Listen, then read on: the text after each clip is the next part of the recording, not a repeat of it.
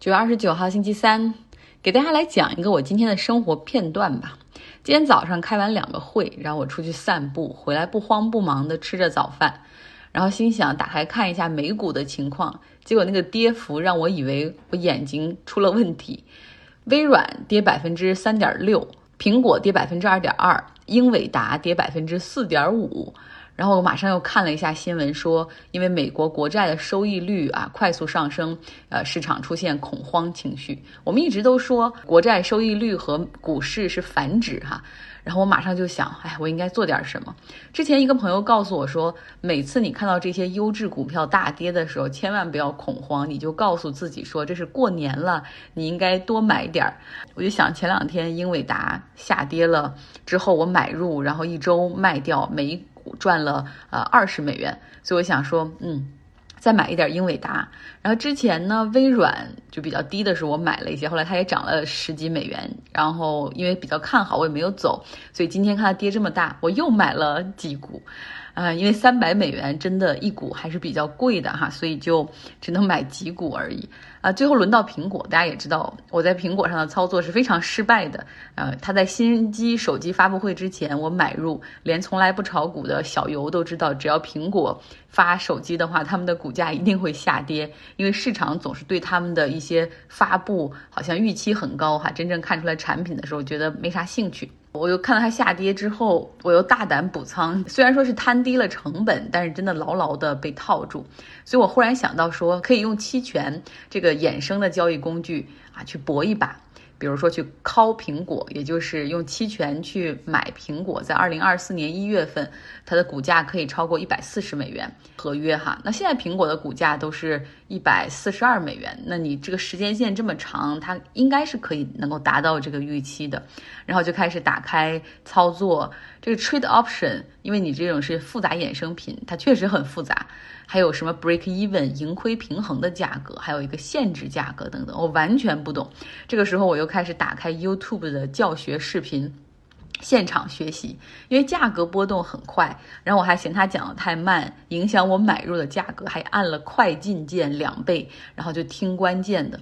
啊这个视频中，曾经在高盛工作的小伙子就说，期权是一种很好的工具，你只需要一点点钱就能撬动很大的权益。你想吧，要亏你就亏这一点，要赚可就没有止境。然后我一听就更着急了，但是忽然之间一下子，另外一个画面想到一个在拉斯维加斯的赌场里面的人。一边拿着手机查百家乐应该怎么玩，一边换好了筹码，坐上了牌桌。荷官说：“来吧，来吧，亏就亏手里这一点，要赚你今天晚上是无穷无尽。”然后我就忽然觉得啊，我这不就是赌性上头，不知不觉成为我认为最愚蠢的人吗？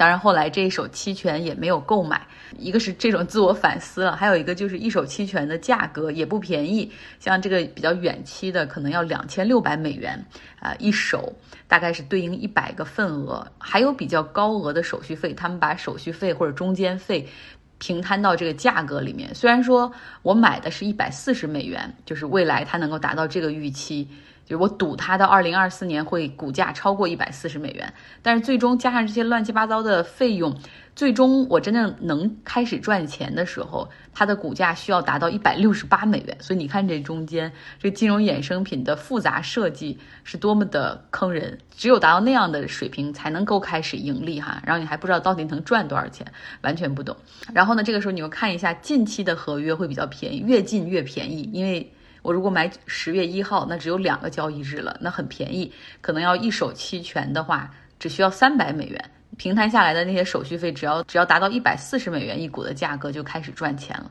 但是你想啊，因为只有两个交易日，所以很可能它的价值就会归零，风险是比较高的。在这样的一个期权市场里面，真的是不同的价格，不停不同的时间周期，产品琳琅满目，然后就像一个大卖场一样，你要什么样的价格，你喜欢什么样的时间，你的风险偏好是多少，他们好像都会想尽各种办法去留住客户哈，然后掏钱来买上一手或者更多手。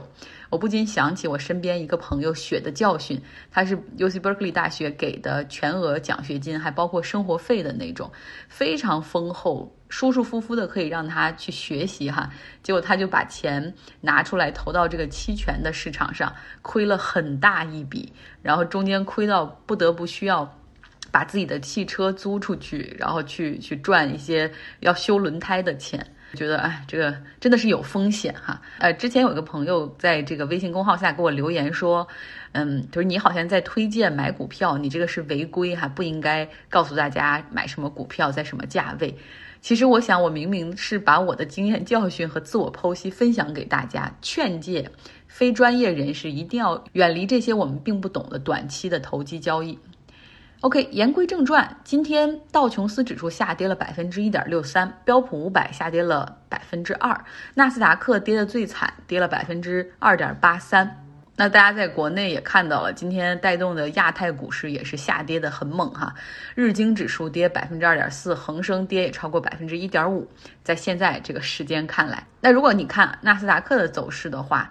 一看今天收盘的时候，还是一个继续下跌的一个低点，这说明市场的情绪没有在一天的下跌中找到稳定和缓解，反倒继续走跌，大概率明天还是会继续下跌的。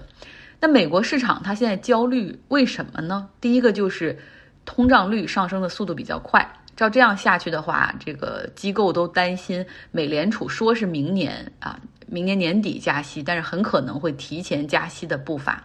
那第二个担忧就是债务天花板的问题。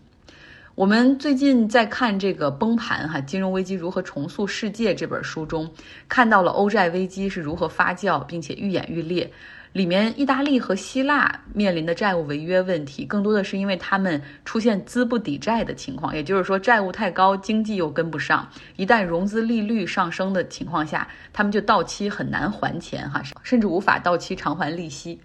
那美国债务违约的可能，并不是因为说他们债务水，当然债务水平很高是一方面原因，但这个不是新闻哈，他们债务水平一直都很高。好在他们经济发展稳定，然后偿付能力。就是还钱是不存在问题的，但是呢，这个债务天花板相当于是立法机构竖在给美国政府啊头上套了一个紧箍咒，就是你不能够无限度的提高你的债务，对吧？有一个债务上限在这儿，只要立法机构它可以提高债务上限，让美国。财政部再去借钱，那么政府可以运转，钱也可以还得上，这不是问题哈。但是现在因为两党的政治矛盾，共和党拒绝合作，所以很可能导致美国债务在十月十八号的时候出现违约。美债违约，这是全球市场上不可能想象的这种金融市场的大事件哈。它到底可能发生吗？我们来看《华尔街日报》的报道。他们是挺共和党这一边的哈，然后他们跟市场的关系也非常紧密。你从他报道的紧迫性和排版的位置上，你就可以看到说，他们觉得这是一场政治角力，最终违约之前肯定能够谈好条件去化解。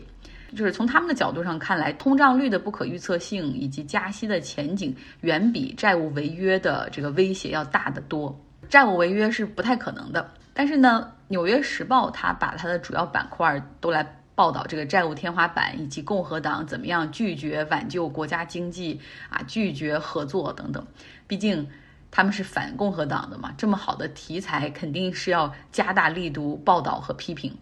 那美国财政部部长耶伦他今天在美国国会作证的时候是说哈，就是把最可怕的可能性说出来，希望引起足够的重视。我们看过《崩盘》这本书的朋友都知道，这有一种做法叫做鲍威尔主义，相当于是这房子刚开始着火，有一点火星的时候，你就必须大喊，然后让所有人都重视，然后赶紧一起来救火。如果用中国人的话说，就可能会哭的孩子有奶吃，类比好像不准确，但是差不多就是那个意思，你懂的。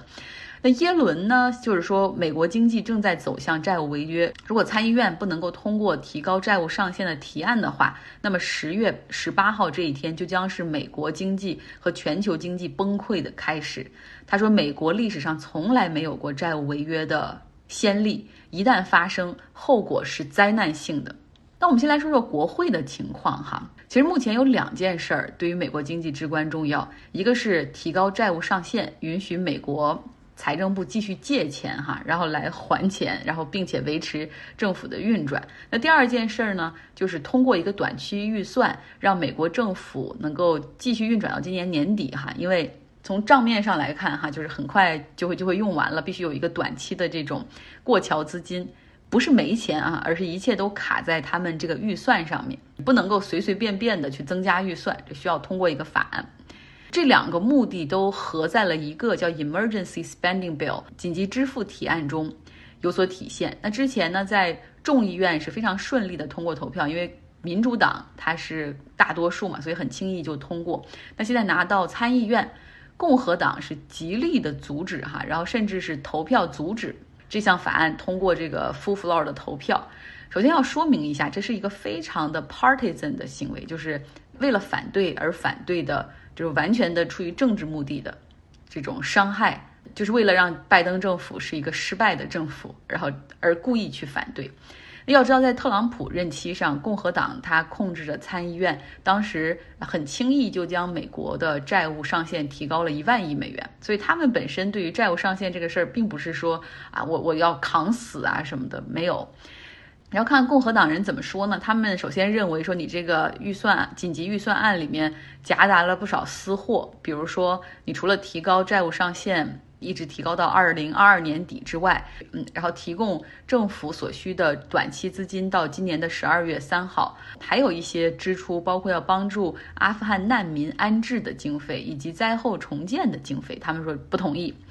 为什么这个法案需要？共和党人的支持呢？这个现在参议院里面的民主党和共和党不是五十比五十吗？有副总统这一票可以帮助民主党，这可以就轻松获得五十一票吗？但是这个提高预算案的法案，它如果要绕过这个 filibuster，就必须需要 super majority。Filibuster 我以前讲过哈，就是那我允许你过来投票，那没问题。我们共和党的议员每个人可以讲上二十四小时，轮轴轮轴讲，就让整个议会出现瘫痪，你最后的投票没有办法进行哈。你要想通过顺利的投票的话，需要一个 super majority 六十票来跳过这个，就避免 filibuster。但是想达到六十票就太难了，共和党这边没什么人，就是现在目前是跟着民主党投票。共和党的领袖 Mitch McConnell 他说了啊，还义正言辞的口吻说，我们不同意提高债务上限，因为美国已经借了很多钱，如果继续扩大债务的话，啊，然后从而继续扩大政府支出，那太不健康了啊，真是好搞笑。然后他说，我们有个替代方案，我们愿意。通过一个支持近期的，就是拨款方案，让美国政府可以一个短期运转，但是我们不愿意啊提高债务上限，而且一提高就要提高到二零二二年。其实大家都知道，这个今年会有中期选举，其实谁对这个中期选举也没有太多把握，到时候谁的席位会增多还是减少，所以希望说能够提前把明年的一些事儿能够搞定。对不对？就不用说到时候总是因为这个财政预算权，然后被共和党卡脖子。所以说，民主党这方面是希望通过一个稍微长期一点的，而共和党就希望说越短越好，然后越短，每一次你都要重新来和我们谈。那么现在呢，一部分民主党人认为说，我们不要跟他们谈，咱们就自己想办法从立法层面怎么去修改这个内容，让它从这个法律上来说成为一个不需要这个 super majority，就是那种投票，只要简单的五十一票就可以通过的法案。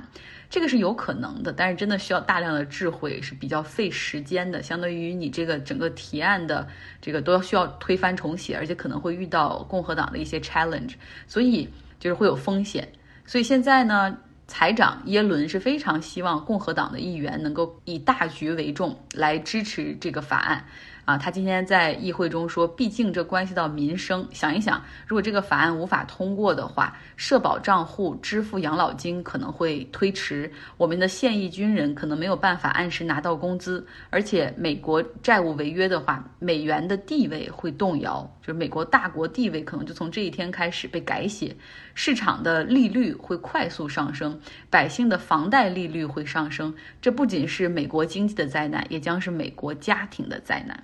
看一看这个债务上限的问题，到底最后谁会让步？好，今天的节目就是这样，希望你有一个愉快的周三。